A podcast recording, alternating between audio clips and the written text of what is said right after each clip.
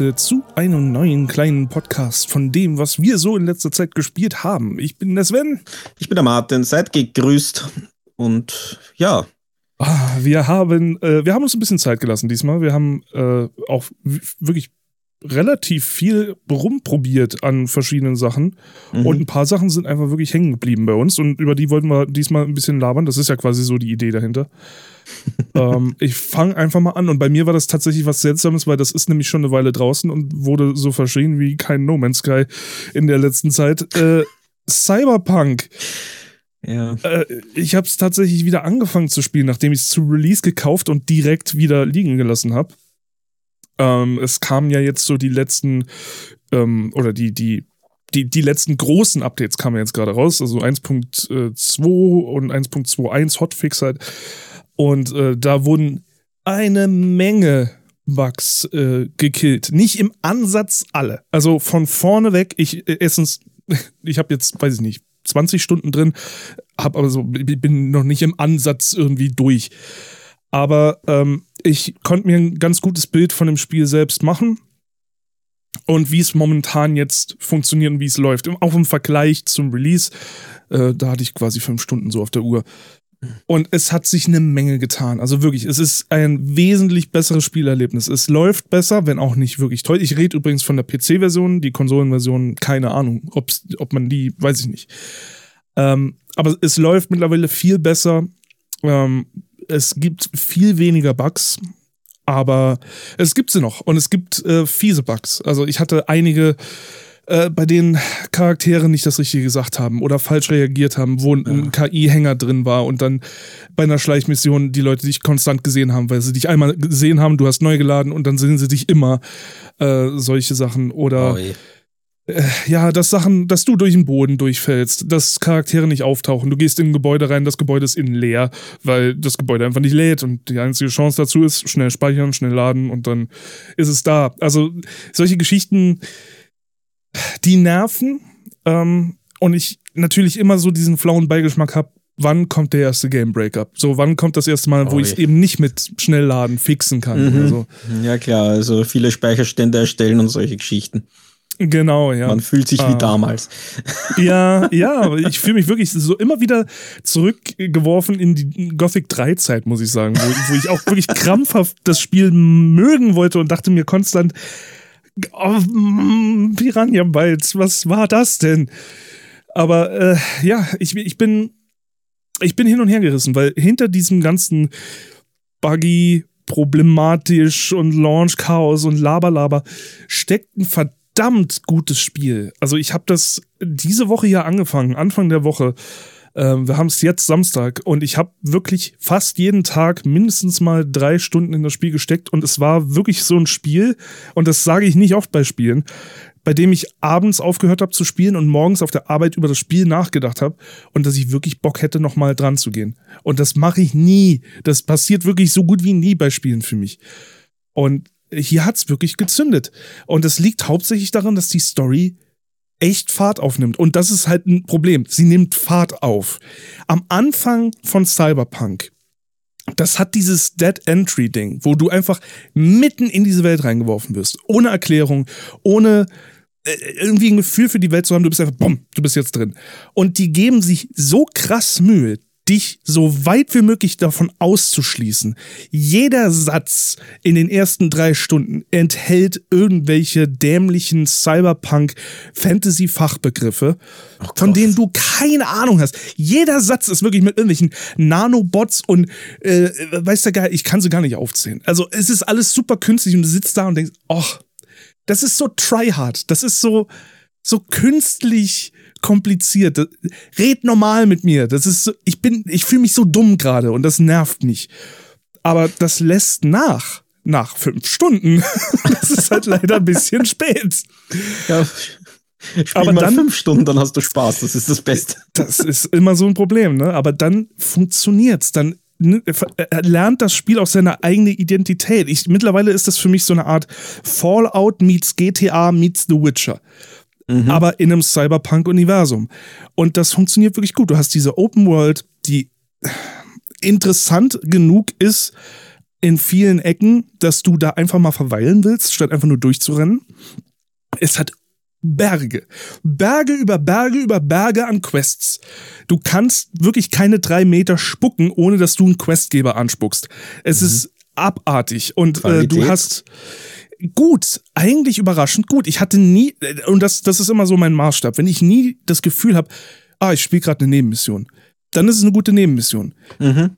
Wenn ich nicht genau weiß, was, was hier, also äh, wenn ich nie genau weiß, ob es eine Haupt- oder Nebenmission ist, dann ist es entweder eine ja. sehr schlechte Hauptstory oder sehr gute Nebenquests. Und in dem ja, Fall würde ich sagen, es ist ein sehr guter Nebenquest-Level. Also die halten sich sehr gut. Mhm. Das ähm, ist ganz hast, wichtig, nämlich, ja. Du, du hast tolle NPCs, tolle Charaktere, mit denen du interagieren kannst und mit denen du auch in der Hauptstory äh, weiterkommst. Du hast konstant dieses, dieses, äh, es ist halt alles falsch irgendwie. Alles, die Werte sind so unmenschlich in dieser Welt. Äh, und, und, und, es ist so barbarisch und, und gleichzeitig aber futuristisch und, und du weißt nicht, kannst du hier überhaupt irgendwem trauen, aber du willst ja irgendwem trauen, weil manche Leute sind nett, aber vielleicht sind die nur nett, um dich auszunutzen und es funktioniert super gut. Ähm, wenn man, und das ist ein großes Wenn, wenn ihr einen PC habt, äh, wenn ihr eine Mod installiert, die Mod, ich habe es mir hier extra aufgerufen, nennt sich Cyber Engine Tweaks. Ähm, das ist eine Mod, die gibt es bei Nexus Mods. Das ist ja so die größte Mod-Seite überhaupt. Die haben auch so einen schönen Installer. Den packt man sich auf den Rechner und dann klickt man einfach nur die Mod hier an und die lädt dann über diesen Installer sich in Cyberlink rein, äh, Cyberpunk rein. und äh, dadurch läuft das Spiel nochmal etwa um 200% besser. Und nochmal sehr viele Bugs wurden dadurch gefixt. Und äh, ja, das ist eigentlich so mein, mein Endfazit von dem Spiel, so sehr ich es momentan spielen mag und, und auch irgendwo genieße, bleibt so dieses, dieses, dieser fade Beigeschmack, dass das Spiel bei weitem immer noch nicht das ist, was es sein könnte. Und selbst durch Mods wie, hey, die Fahrphysik ist nicht mehr katastrophal in einem Spiel, wo du konstant mit Autos fährst. Ähm, mit denen kannst du es verbessern, aber das ist eben nicht der Sinn der Sache und für Konsolenspieler bringt das nun mal alles nichts. Ähm, deswegen würde ich es immer noch nicht empfehlen. Ich kann immer noch nicht irgendjemandem sagen, hey, ja. gib 60 Euro aus für das Spiel. Definitiv nicht. Auf so. gar keinen Fall. Klingt für mich so, als wäre es sinnvoll, wenn ich es spiele, wenn ich dann in Witcher 3 durch habe, den ich noch nicht begonnen habe. Ah. also es circa in zwei Jahren. Wenn, wenn irgendjemand wirklich auf der Suche ist und sagt, oh, ich brauche ein neues, ich habe so Bock auf ein neues westliches Rollenspiel. Ich hätte so Bock auf, auf eben solche Spiele wie Fallout, wie Witcher dann kann ich durchaus sagen, hey ja, dann guck dir Cyberlink, äh, Cyberpunk mal an. Cyberlink ist eine verdammte Firma für Schnittprogramme. ähm, guck dir Cyberpunk mal an. Aber ich würde nicht sagen, ja, kauf Cyberpunk, weil es kostet zu viel für das, was es ist. Ja, das Problem ist, unter Anführungszeichen, das Setting ist ja auch relativ unverbraucht. Es gibt nicht so viele Cyberpunk-Spiele. Nee. Es ist zumindest bei weitem nicht ausgelutscht. Ja, es gibt eine Handvoll und eigentlich ist das Genre auch ziemlich alt. Ich meine, ich muss immer Deus an Syndicate. Deus Ex viel älter. Ich muss an Syndicate äh, denken, ja. am Amiga 500 habe ich das gespielt. Bullfrog. Also äh, ja, genau, war, fand ich großartig, wenn ich mal drin war. Aber ja, das ist, Cyberpunk existiert schon lange. Ich meine, das Shadowrun-Universum ist ja auch schon ziemlich alt. Die, die werden ja gerade voll von der Zeit eingeholt, also eh schon seit Jahren. Weil gestern war ja zum Beispiel, äh, also äh, ich glaube, gestern war der Goblinization Day, wo alle Menschen zu Goblins und Trollen und Orks werden, die, die das in sich haben. Also ja, aber egal. Ähm, das Setting ist cool, das, also das Genre ist cool, das Setting wirkt cool, das in Cyberpunk-Universum muss irgendwie vieles schief laufen, damit es funktioniert. Ja. Äh, und dann, äh, und das Studio ist eigentlich ein hervorragendes, zumindest haben sie das in der Vergangenheit gezeigt. Und wenn ich mir das anhöre mit den Sidequests und so, scheinen sie viele Sachen auch richtig zu machen. Ich meine, dass sie den, der Erwartungshaltung nicht gerecht werden konnten, das war von Anfang an klar, weil die Erwartungshaltung war größer als keine Ahnung, äh, wenn WoW 2 rauskommen würde. so. es, es, ja, es wurde zu viel gehypt, aber äh, selbst ohne Erwartungshaltung ja. ist es ein Spiel, das hinter diesen trotzdem noch hinterherhinkt, weil ja, es klar. ist nun mal kein vollständiges Spiel und nicht bugfrei. Ja. Das muss es zu dem Zeitpunkt. Also, wenn, wenn es den äh, auf einem Bug Stand ist von einem Bethesda-Spiel, dann sind wir immer noch weit entfernt von bugfrei, aber zu einem Grad hin, wo du sagen kannst, das kannst du releasen und ein Hot mhm. ein, ein Patch bringt das Ganze dann einigermaßen in die Reihe. Hier naja, ne, das sind jetzt wie viel? Sechs Monate? Fünf? Ja, ich weiß es nicht genau, aber ja, müssten. Ich habe, ich, ja, ja, ja, es war bevor alle Lockdowns wieder begonnen haben, also mhm. irgendwann im Oktober oder so dürfte es rausgekommen sein. September, Oktober, sowas. Autsch, ja, nee, dann ist es wirklich schon. Ach, das finden wir noch raus. Es wird Zeit, es wird Zeit. Ja, absolut, absolut. Was? 10. Dezember? Naja, ich dachte auch, das ist so früh war es nicht, es war irgendwo Richtung Weihnachten. Aber ja, wie gesagt, es ist auf jeden Und Fall. Ich falsch im Kopf gehabt. Ja. Es ist zu, es ist, es ist, es braucht noch Arbeit. Ja, vor allem 10. Dezember ist auch schon bald ein halbes Jahr hier. Deswegen und meine ich, das ist ein halbes Jahr und es braucht immer noch viel Arbeit. Äh, was willst du sagen? Ne? Das, gut, das ist einfach jetzt auf das Kind ist in den Brunnen gefallen, brauchst nicht mehr drüber jammern, dass das Spiel ein Jahr länger hätte in der Entwicklung sein sollen. Das ist nun mal so passiert, wie es passiert ist und sie machen das Beste, was sie daraus machen können. Ich hoffe immer noch auf ein No Man's Sky, also in mhm. der Art, diese, dieses Wiederbeleben, dass du ein Spiel, das völlig abgeschrieben wurde, dann nochmal aus der Asche erhebst ähm, und sie sind dran. Ja, na, wäre wär, wär cool, weil No Man's Sky ist ja wirklich ein Paradebeispiel von einem Studio, das alle enttäuscht hat und dann unfassbar hart daran gearbeitet hat, äh, ja. das Kind wieder aus dem Brunnen zu ziehen, um die Metapher weiterzuführen. Ja, dann hoffen wir das Beste in dem Sinne.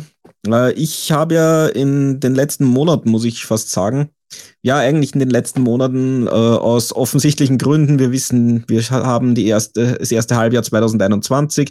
Dementsprechend sitzen viele Leute zu Hause und Brettspielrunden sind selten geworden. Äh, zumindest offline.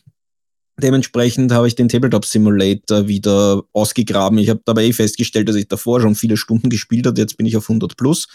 Äh, also ja, ich habe mich mit dem, dem, Ding schon viel beschäftigt, aber gerade jetzt in den letzten Monaten, wo ich mir wieder neu, neue Workshop-Mods angeschaut habe, weil wer Tabletop Simulator nicht kennt, das ist eigentlich eine Physik-Engine, die dazu benutzt wird, um Brettspiele zu spielen. Und im Steam Workshop findet man entsprechende Mods für verschiedene Spiele, wo User Sachen hochladen, um Brettspiele zu spielen, bekannte.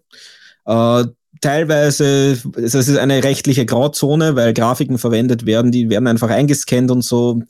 Äh, allerdings, man findet auch Prototypen von Spielen darin. Äh, wurde vor kurzem auch von jemand gefragt, ob ich mal was ausprobieren will von einem Spieledesigner. Wird vielleicht auch spannend. Äh, für das ist es gut zum Testspielen für Kickstarter. Es gibt, es gibt ja auch originale Spiele. Also ja, Tabletop ist, ist, ja nicht nur illegal. Genau. Oder Grauzone. Ja, ja, natürlich, das ist das eine. Dann gibt es äh, Beta-Tests quasi von Kickstarter-Spielen zum Beispiel oder dass man mal anspielen kann drauf. Das ist auch legal, hundertprozentig, weil das ja die Publisher, also die Produzent, die Publisher, wie auch immer, äh, released hat. Dann gibt es Mods, die man kaufen kann für ein paar Euro. Genau. Äh, das ist natürlich auch legal und dann die all die anderen sind Grauzone. Ich muss sagen, ich spiele eigentlich fast nur Spiele online, die ich als, auch als Brettspiel habe, äh, weil es, ja, da, es ist nett so zu spielen, gut ist original. Ich spiele Brettspiele nicht, dass ich wieder vom Computer spiele. Naja, Nichtsdestotrotz hat sich viel getan in letzter Zeit. Skripts werden immer häufiger. Es gibt einige wirklich, wirklich gute Mods. Zum Beispiel haben wir jetzt Terraforming Mars gespielt. Großartige Mods gibt's in dem Bereich, habe ich zwei gefunden. Ist ein Brettspiel, wo man den Mars terraformt. Länger will ich gar nicht darüber reden. Ist weit oben auf Fort gegen Geek. Wer hätte es gedacht? ja. aber es ist, es ist, man, man baut, terraformt den Mars gemeinsam, aber trotzdem kompetitiv. Das ist das Spannende dran. Das mhm. Spiel endet, wenn der Mars terraformt ist, aber man sammelt Punkte gegeneinander. Und das ist, das ist ein sehr cooles Konzept. Also gefällt ich mir gut. Mich, was man bei Die Siedler von Katan eigentlich macht. Man schiebt einen Räuber herum, um die Leute zu ärgern. Nicht? Ja, bestimmt doch auch. Also, ja. Ich glaube immer nur Schafe. Das klingt so, ach egal.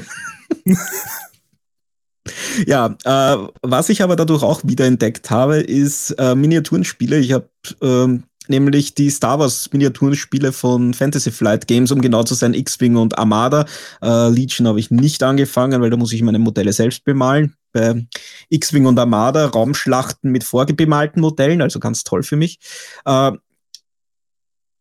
sind Spiele, die ich wahnsinnig gern habe eigentlich und viel zu wenig Spiel dafür, auch dafür, was ich daheim habe von dem Zeug.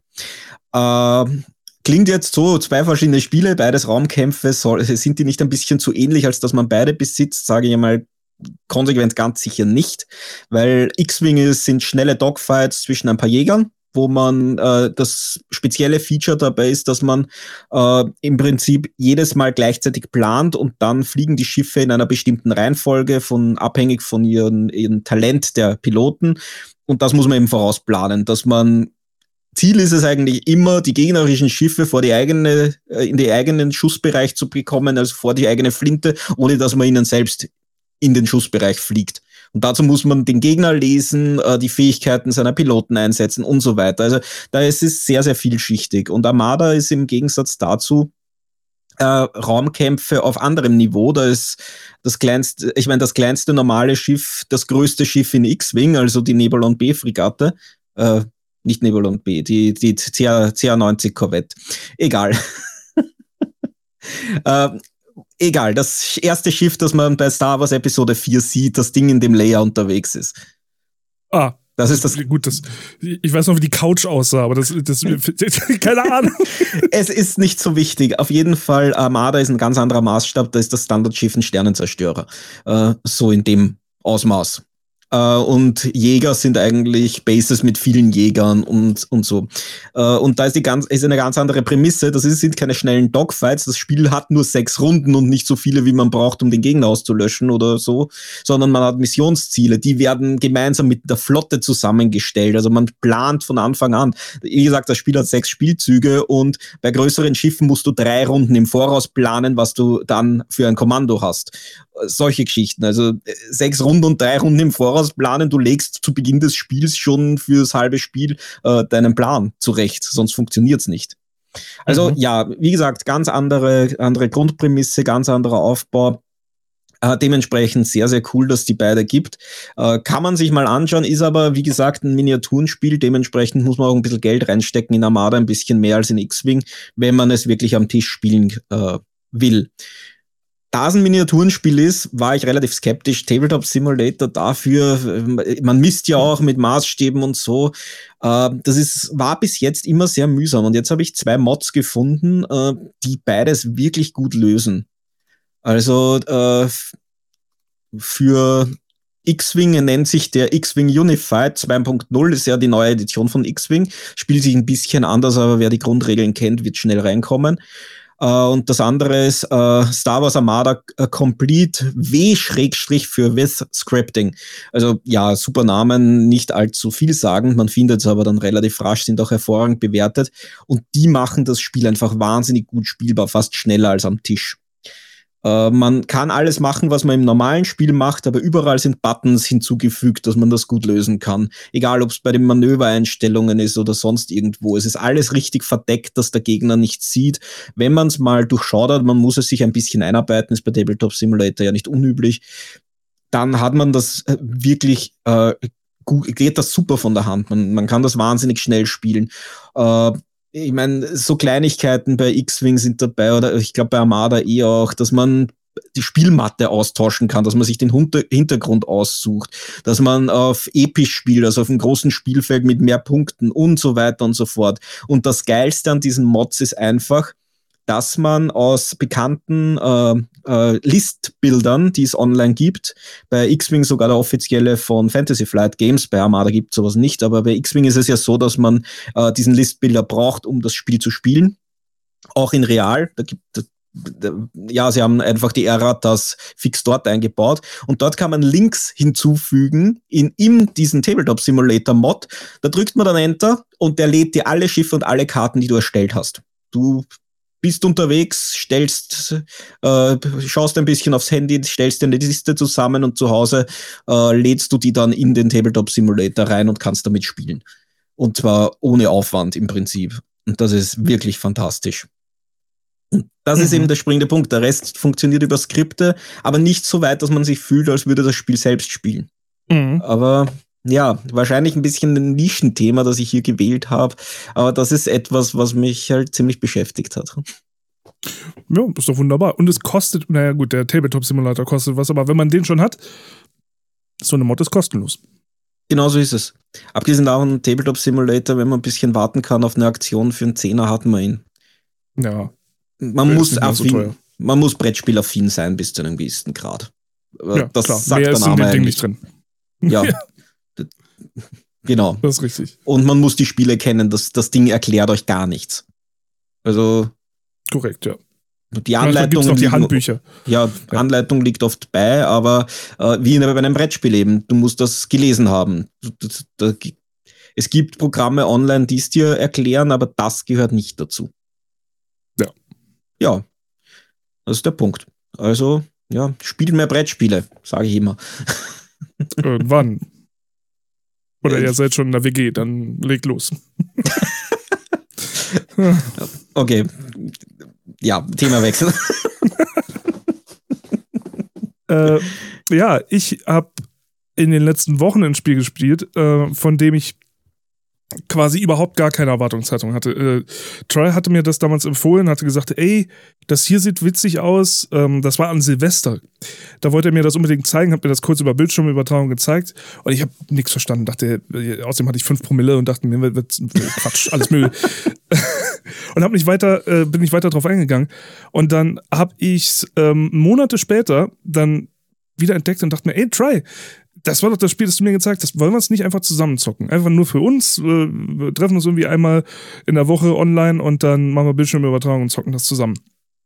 Und es ist äh, eines der besten Spiele, die ich in den letzten Jahren gespielt habe.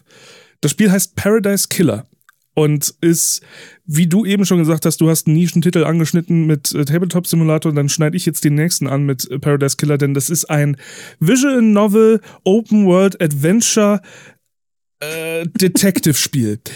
In absurdester 80er Jahre LSD-Trip Manier. Es ist so wirr, dass es eigentlich unmöglich ist, dem das irgendjemandem das vernünftig zu erklären, aber ich versuche es trotzdem. ähm, es ist ein Spiel, das vorneweg schon mal auf jeden Fall euch beschäftigen wird für etwa 16 Stunden rum, was sehr gut ist, weil es kostet auch etwa 16 Euro. Ähm, es ist äh, ja, äh, äh, viele Leute haben das Spiel bemängelt. Oder nicht unbedingt viele Leute, aber so der Haupt, der Hauptpunkt, der bemängelt wird bei diesem Spiel, ist, es ist ein Detective-Spiel. Du bist ein Investigator. Du kommst, du, du bist eine, eine Lady Love Dice, eine, eine Frau, die irgendwie im Exilverband über einer äh, paradiesischen Insel auf so einem gigantisch, weiß ich nicht, zwölf Kilometer hohen Turm oben in so einer Wohnung lebt und halt okay. im Exil weggesperrt ist. Und plötzlich ruft dich jemand und sagt, hey, komm mal runter. Äh, Exil ist vorbei, du musst helfen. Und ähm, du springst dann runter auf diese Insel und findest dann raus, dass der komplette Rat der Insel, also alle oben, oben stehenden Politiker, die alles über diese Insel entscheiden, allesamt getötet wurden letzte Nacht. Die wurden alle umgebracht. Mhm. Und du hast, ich weiß gar nicht mehr wie viele, ich glaube elf, zwölf äh, Charaktere auf der Insel, äh, die eben noch da sind. Denn, und das, da kommt die Backstory, die nicht hundertprozentig erklärt wird, aber eben immer im Hintergrund so ein bisschen Content gibt, äh, diese Insel ist die 24. dieser Inseln. Und diese Inseln sind ein Experiment. Die okay. Insel, Inseln werden immer wieder neu kreiert, in der Hoffnung, die perfekte Insel, die perfekte Welt zu schaffen. Äh, auf Kosten nicht nur der Menschen oder der Personen, die dort wohnen, diese besonderen äh, Leute, mit denen du sprechen kannst, die besonderen NPCs, sondern auch Tausenden und Abertausenden von normalem Fußvolk, das eigentlich ziemlich bedeutungslos ist und jedes Mal, wenn eine Insel nicht funktioniert, hingerichtet wird, damit auf der nächsten Insel neue importiert werden können. Oh. Also wirklich düsterer Scheiß. Aber ähm, in einer super abgefahrenen Art. Und du kommst eben darunter und dein Auftrag ist, du wirst sofort da reingeworfen finde raus, wer es getan hat. Wir wissen, wer es getan hat. Das war der. Den haben wir schon eingesperrt. Das ist jemand, der ist von einem Dämon besessen. Offensichtlich war es der. Und er selbst kann sich an nichts erinnern. Der denkt, ich bin vom Dämon besessen. Natürlich habe ich die umgebracht. So Logo. Ich bin ein Arschloch. Hihi. Und oh, das ist du, cool. Äh, und du, du kommst dann eben auf diese Insel und das war's. Mhm. Ab dem Zeitpunkt lässt sich das Spiel komplett los. Und sowas habe ich noch nie in so einer Art Spiel gesehen. Dir ist alles ab dann überlassen. Der Richter in dem großen Ratssaal sagt, wenn du die Beweise hast, komm her und wir starten das Gerichtsverfahren und du sagst mir, wer es war. Und du kannst von Minute eins zum Richter gehen und sagen, legen wir los. Du hast die komplette Freiheit und damit auch die Verantwortung zu wissen, wer war's. Wer hat diesen Mord begangen und wie? Und wo kriege ich die Beweise her? Denn ich muss nachher beweisen, dass der, von dem ich denke, der es war, es auch war. Wenn ich keine Beweise dafür habe, glaubt mir der Richter nicht. Und ab dem Zeitpunkt lässt sich das Spiel im Prinzip im Dunkeln, aber genau das ist es, was mich so total an dieses Spiel gefesselt hat, weil du bist gezwungen, dir dann selbst Gedanken zu machen. Du mhm. hast ein relativ übersichtliches ähm, Menü, in dem du alles nachlesen kannst. Das ist super alles geordnet. Von jeder Person, die du auf der Insel triffst, hast du genau, das sind ihre Alibis, das sind die Alibi-Breaker, was äh, überhaupt nicht zusammenpassen kann. Und du kannst alles perfekt nachlesen und weißt genau, wo du dran bist, wenn du nur wissen willst. Und wie du aber an die Sache rangehst, welche Beweise du findest und wo du sie findest und was du zu den Leuten sagst, bleibt eben komplett dir überlassen. Und das ist so ein ab, abgefahrenes Erlebnis, so ein besonderes Erlebnis, weil du, es ist halt wirklich eine Open World. Du kannst überall hin und du solltest mhm. überall hin. Du solltest auch auf völlig abgelegene. Da ist, ein, da ist so ein Berg neben der Fabrik. In der Fabrik ist irgendwas passiert. Ich latsch mal auf den Berg hoch. Oh, auf dem Berg da oben sind Beweise, da sind äh, Reifenspuren. Wer auf dieser Insel fährt ein Auto? Aha, was könnte das bedeuten? Ich gehe ich mal zu der Person, die mit dem Auto. Was hast du da oben gemacht? Ich, äh, ich wollte nur dies und das. Ah, Moment, das passt doch gar nicht zu dem, was der und der gesagt hat. Und so baut sich das immer weiter auf. Und die Charaktere, wie die geschrieben sind und was die zu sagen haben, ist verdammt genial. Wieder, der Stil an dem Spiel ist so absurd und den kann ich nicht beschreiben. Den müsst ihr euch in einem Trailer ansehen, mhm. weil das ist. Die sind so wirr. Jeder der Charaktere ist wirr. Es gibt Crimson, eine wunderschöne Frau mit einem Tierkopf, der ihr aufgesetzt wurde als Strafe. Ähm, es, und die als Informationsquelle dient. Es gibt einen Roboter, der für immer in absoluten Qualen lebt, weil er die Schreie der Toten hört.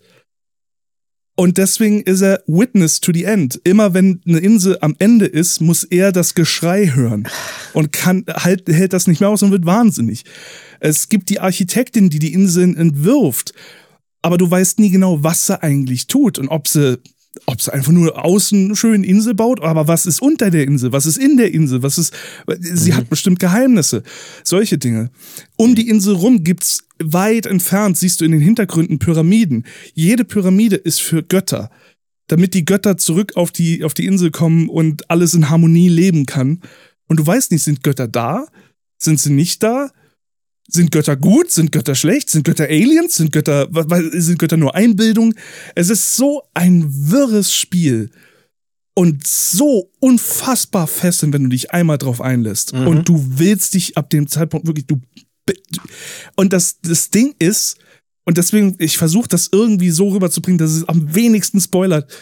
Aber das Ende, und das ist der Punkt, wo sich Leute beschwert haben, ist genauso offen wie der Rest des Spiels. Mhm was du denkst, wer der Richtige oder der Falsche oder was auch immer, wenn du nachher verurteilst, ist deine Sache in deinem Spiel mit deinen gefundenen Hinweisen.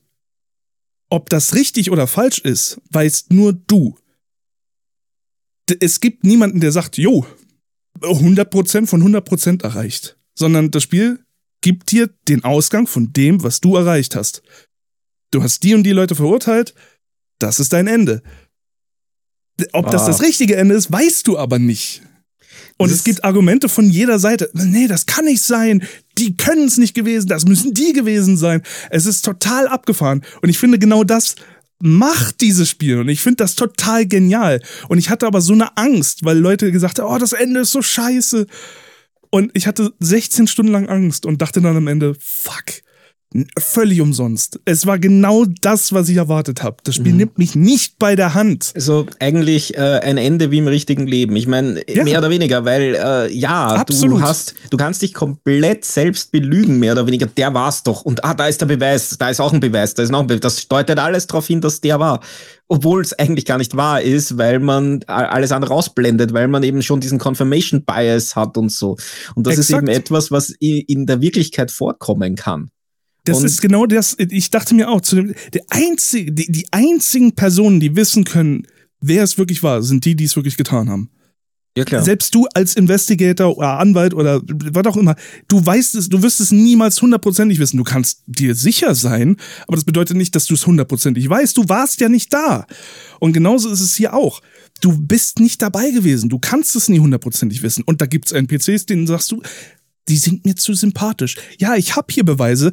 Irgendwie macht das. Wo war der? Ich weiß, er war irgendwo beim Tatort, aber ich will ihn nicht verurteilen. Also verurteilst du ihn nicht. Du gibst einfach die Beweise nicht an Richter weiter. Und du sagst, nee, das war er nicht. Ich sag, der muss auch in der Nähe. Der war's.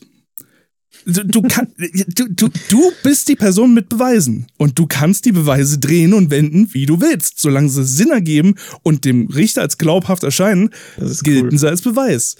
Und das, das, ist so abgefahren. Da muss man eben damit leben können, dass es, dass man die Wahrheit nicht findet, die ganze Wahrheit. Genau. Und das ist spannend. Vor allem, du hast noch gesagt, der Täter selbst weiß es, aber du hast ja selbst von einem Charakter erzählt, der eben der Täter sein der soll, der es nicht weiß. Und genau. somit könnte es sogar sein, dass niemand weiß, wer der Täter ist und deine Beweise beweisen eigentlich, wer der Täter ist und diese Person, weil es niemand weiß, glaubt selber dann. Äh, ja. und somit ist es, eine, ist es eine neue Wahrheit, die geschaffen wurde aufgrund deiner Handlungen. Es ist eigentlich es ziemlich ist geil. abgefahren. Und es ist super abgefahren. da können wir ins Philosophische gehen. Was ist Wahrheit? Ja. Und so weiter und so fort. Ja, sehr ja. spannend. Es ist wirklich, also ich, es ist wie, es ist ein super, Randgruppenspiel. Der Stil ist abgedreht. Vielleicht kennen ein paar Leute Norwich Suite oder sowas. Also so diese völlig abgedrehte Grafik, von denen du denkst, äh, what the fuck? Was soll das darstellen? Warum ist das so? Ähm, die, die Charaktere sind total durch. Äh, die, die würde ich noch als allernächstes sowas wie Danganronpa.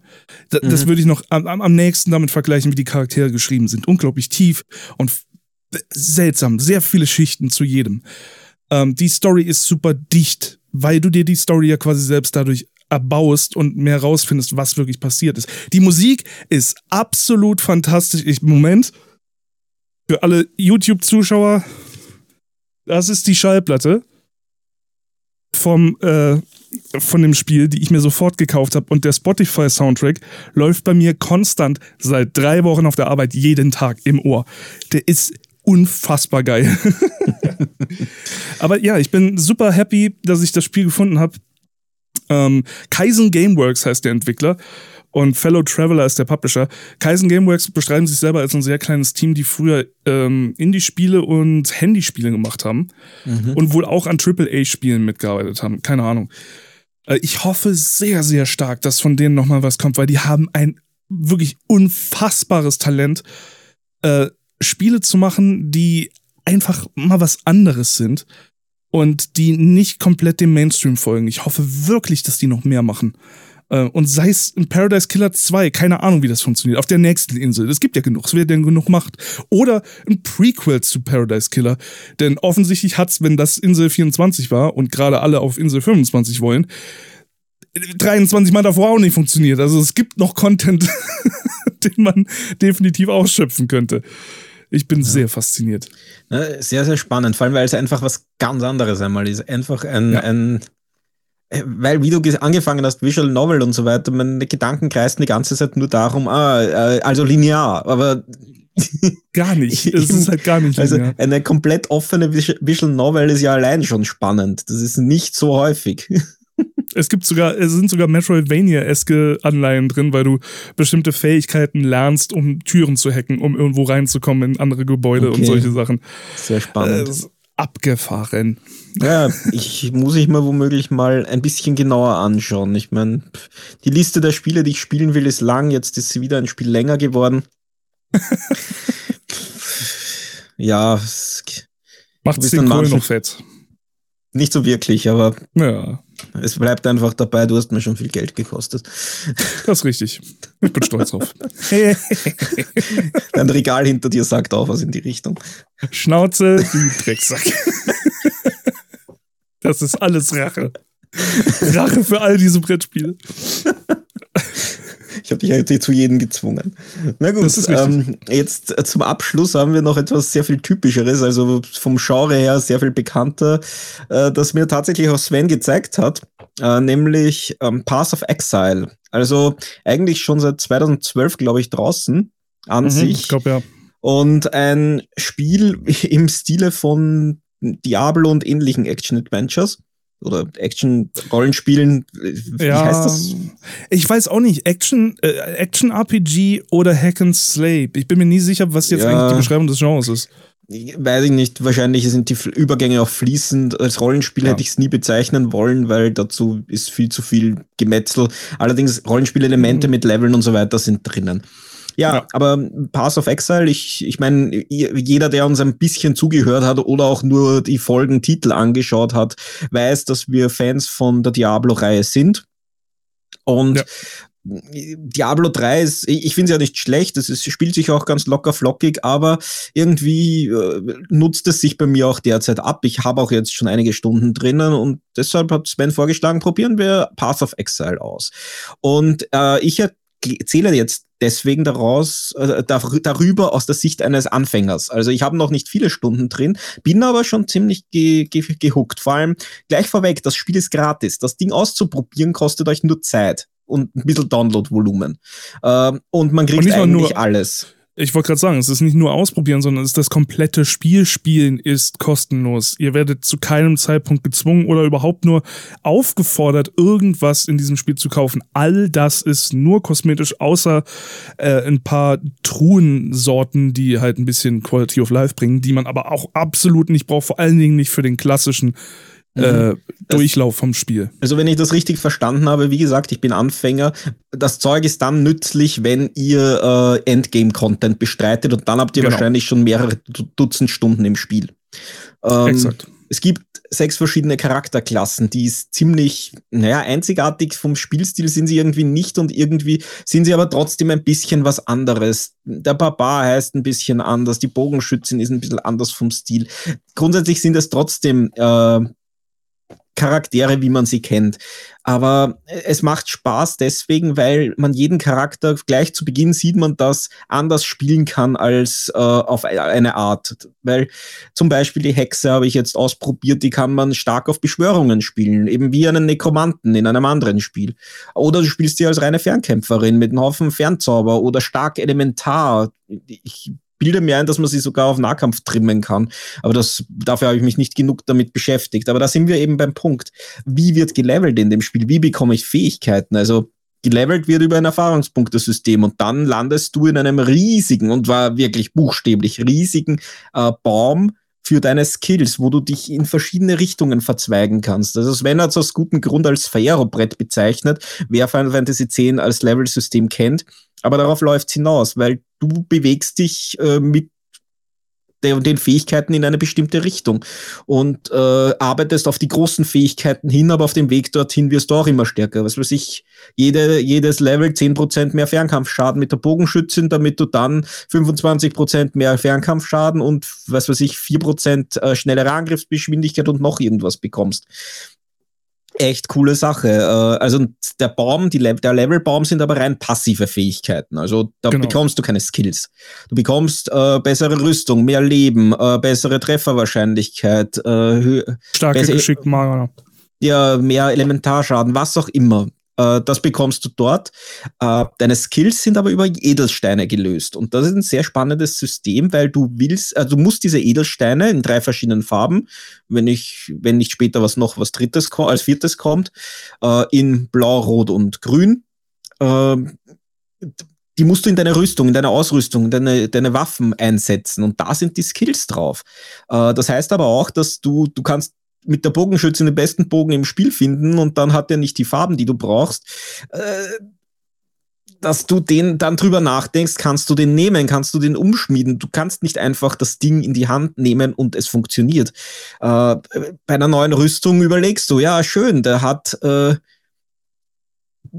bisschen bessere Werte, aber der hat die Verbindung zwischen zwei Slots nicht, weil das ist das nächste. Du kannst äh, Runen, also diese, diese Edelsteine verstärken, diese Fähigkeiten durch weitere äh, Unterstützungsfähigkeiten, wodurch auf einmal dein Eisschuss auch noch Giftschaden verursacht, zum Beispiel. Oder einfach das stärker ich, wird das ist der beste, das Beste von diesem ganzen Spiel, dass du dir selbst damit Skills erstellen kannst. Du kannst mhm. quasi einen Eispfeil, der bei Aufprall sich in weitere Eispfeile aufsplittet äh, und dabei noch Giftschaden macht ist absolut möglich, denn du nimmst deine Eispfeilfähigkeit und du verbindest sie mit einer, äh, diesem Aufsplitten und du verbindest sie mit Giftschaden als jeweils als Rune.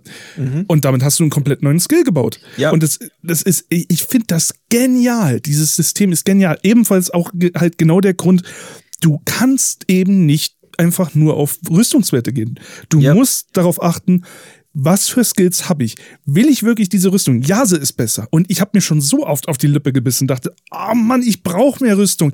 Aber ich brauche meine Skills, die sitzen in meiner Rüstung. Ich kann nicht einfach wechseln. Es geht nicht.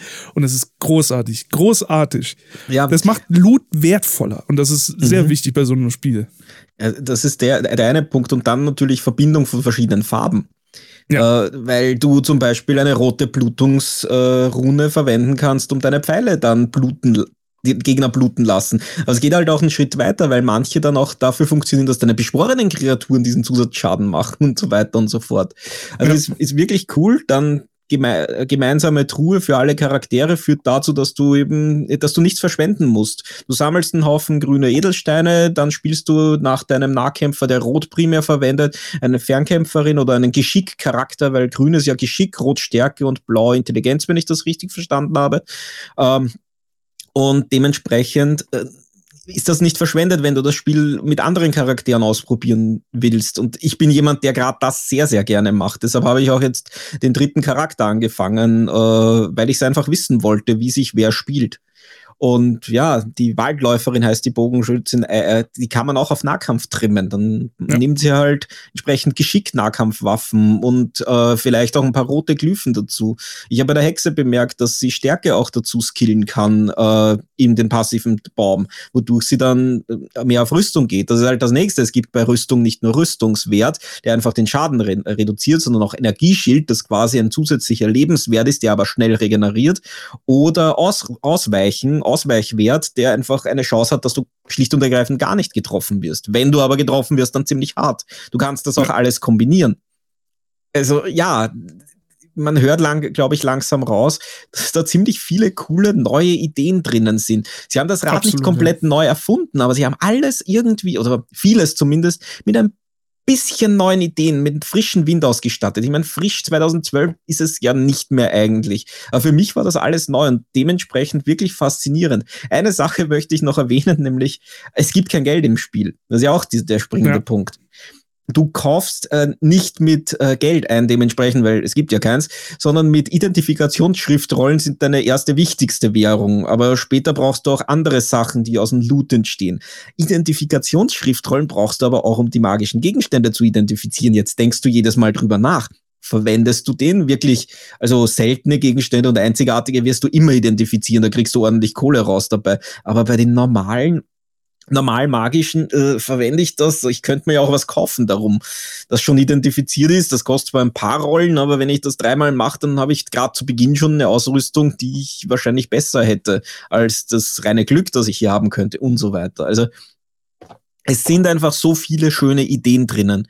Jede Ressource ist ein bisschen anders gestaltet, als man es kennt. Vor allem ich bin sowieso kein Fan von diesem Goldproblem, dass du irgendwann dann fünf Millionen Gold einsammelst pro Gegner oder so. Weil du beginnst ja schon mit 700 pro Gegner oder was auch immer. 735, keine Ahnung, schlag mich tot. Äh, sondern hier beginnst du mit eins. eine Schriftrolle ist schon was wert. Ja. Das finde ich auch. Genau. Aber lange Rede, kurzer Sinn. Es sind viele schöne Ideen da drinnen. Ja, aber man muss auch sagen, dass das halt teilweise zu Problemen führt. Es ist ein sehr, sehr viel komplexeres Spiel als ein Diablo. Mhm. Ähm, und ich kenne Leute, mit denen ich Path of Exile gespielt habe, die gesagt haben, nee, das ist mir zu komplex. Das ist, ich kann mich nicht auf die, das, das Sphärobrett haut mich einfach aus den Socken. Ich blicke hier nicht durch. Es ist mir zu viel. Ähm, es braucht eine äh, Einarbeitungszeit. Man muss, entweder kriegt man es einigermaßen vernünftig erklärt und dann kommt man relativ schnell rein oder man muss sich das alles selber aneignen oder am Wiki nachlesen.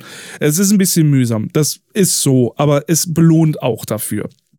Äh, anderer Nachteil, äh, wenn man den so sehen will, ist, es ist ein komplettes Online-Spiel. Also es läuft auf einem Online-Server. Das heißt, wenn die Server nicht richtig funktionieren, dann hat man Probleme, das Spiel zu spielen oder kann es eben gar nicht spielen. Äh, das bedeutet auch, dass man in den Städten, die sind instanziert, eben immer auf andere Spieler trifft. Ähm, ob man mit denen jetzt spielen will oder nicht, bleibt einem ja selbst überlassen, aber außerhalb von den Städten sieht man sie nicht mehr. Von daher, sie gehen einem nicht auf den Keks. Aber es ist halt, es ist so, sie sind nun mal da. Aber was man halt auch zugutehalten kann, nochmal, es ist komplett kostenlos. Es wird komplett konstant weiterentwickelt. Das ist, das, ich weiß nicht, das wievielste Add-on das mittlerweile draußen ist, ja. das konstant neuen Content bietet, wodurch du nicht nur im Endgame, sondern auch im Hauptspiel immer mehr zu tun hast. Und das ist fantastisch. Und Path of Exile 2 ist unterwegs, was ebenfalls kostenlos wird. Und das ist hundertprozentig sicher, denn es ist nicht ein neues Spiel, sondern es wird ein Update für Path of Exile 1 geben, das Path of Exile 1 zu 2 macht. Mit dem Content von 1 in 2 und 2 in 1, äh, mit komplett neuer Grafik-Engine und blablabla. Und das alles kostenlos. Ich, es ist Viele Leute beschweren sich über den absurden Preis von den Sachen, die in dem Item Shop sind. Äh, da kannst du gut und gerne mal 50 bis 60 äh, Dollar latzen für ein Rüstungsset, damit du halt so aussiehst wie ein leuchtender schwarzer Dämon. Aber das ist komplett optional. Du musst es ja nicht tun. Du brauchst absolut gar nichts davon, um das Spiel zu spielen. Deswegen tangieren mich 50 Euro für eine Rüstung kein Stück, weil ich hätte sie sowieso niemals gekauft, nicht mal für fünf.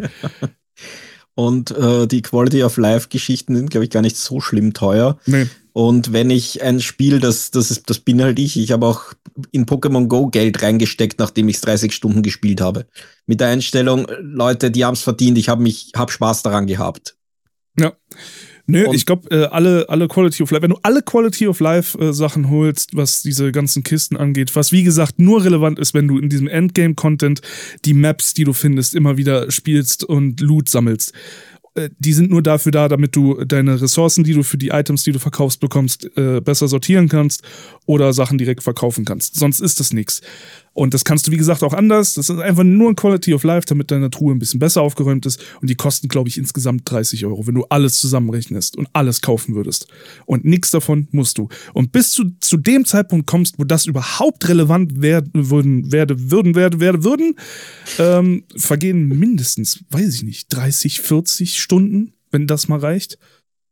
Ja, neun Kapitel, Wenn man dann wir haben fürs erste drei Stunden gespielt. Und ja, äh, oh, by the way, Kapitel 4, Dreck. Wollte ich nur in den Raum werfen. Ich hasse Kapitel 4. Es war fürchterlich. Ich bin so froh, dass ich durch bin. Aber ja. Äh, es ist. Äh, wenn man, wenn man so lange an diesem Spiel gespielt hat und dann immer noch den, dem, das Bedürfnis hat, diesen Endgame-Content zu spielen, was für mich persönlich sowieso nicht so reizbar ist, das habe ich auch bei Diablo nie gemacht. Ballruns oder irgendwas interessiert mich nicht. Wenn ich es durch habe, habe ich es durch. Aber wenn der Zeitpunkt gekommen ist, du so viele Stunden reingesteckt hast und noch weitere Stunden reinstecken willst, dann kauf dir die Quality of Life Sachen. Oder lass es bleiben und spiel ohne. Ja. Und dann hast du noch nie einen Cent für das Spiel ausgegeben. Ja. Awesome. Ja, wie gesagt, es ist, wir haben es eh beim letzten Spiel noch ein bisschen äh, besprochen. Es scheint eine Zeit zu, also wir scheinen in einer Zeit zu leben, wenn man zumindest ein bisschen genauer schaut, dass man Spiele findet, die nichts kosten und trotzdem gut sind und auch sehr lange gut sind, ohne dass man Geld reinsteckt. Ich meine, natürlich ja. gibt's die ganzen äh, Geschichten, wo man abgecasht wird im Endeffekt, wo man ausgeblutet wird, wenn man spielen will. Finger weg davon, aber das hier ist es definitiv nicht. Da kriegt man unfassbar viel Content für nichts. Ja. Ich, meine, ich muss auch an Genshin Impact denken, das ich ausprobiert habe vor nicht allzu langer Zeit. Da kriegt man auch echt viel für nichts. Ja, Es ist mhm. Wahnsinn. Das ist schon, so. das ist cool. Das macht, so macht das Spaß. So macht Free-to-Play Spaß. Das ja. ist nicht einfach nur ein verschriebenes Wort, sondern so macht es tatsächlich auch Sinn. Ja, weil dann habe ich auch die Einstellung, dann sollen sie ein paar Euro von mir haben, weil wenn sie mir viele Stunden Spaß gebracht haben, dann nehmt mein Geld. Ich meine. ja, klar. Natürlich. Sehr also, ähnlich. Also, wie schon gesagt, ich kaufe andere Spiele für weniger Stunden und äh, jammere nicht nach, weil ich eine gute Zeit damit hatte. Genau. Eben. Na passt. Aber das dementsprechend wollte ich drüber reden. Äh, Sven weiß eigentlich mehr darüber, aber jetzt habt ihr die Sicht eines Anfängers. Vielleicht auch genau. mal spannend, selbst wenn ihr das Spiel schon mal gespielt habt. ah, ja. Daran seht ihr, wir haben wirklich eine Menge gespielt in den letzten Wochen und haben eine Menge Impressionen äh, hoffentlich jetzt euch so ein bisschen rüberbringen können. Ähm, schreibt uns wie immer gerne in die Kommentare, was ihr so in den letzten Monaten, im letzten Monat, was auch immer gespielt habt und äh, was bei euch so hängen geblieben ist oder worauf ihr euch freut, was ihr als nächstes jetzt anfangen wollt. Immer gerne in die Kommentare bei hobbykeller.net. Ihr kennt den ganzen Wurstel mit Twitter und, und mit uns. Das, das oder auf YouTube oder ja. Steht doch alles immer unten drunter. Wisst ihr Bescheid. Gut, dann soll es das gewesen sein. Wir hören uns spätestens Ende nächsten Monats mit dem Kram, den wir dann gespielt haben. Hoffentlich auch mit einem großen neuen Podcast wieder zu einem Hauptthema. Das kommt ja. dann auch bald wieder. Und ja. bis dahin. Tschüsschen. Ciao.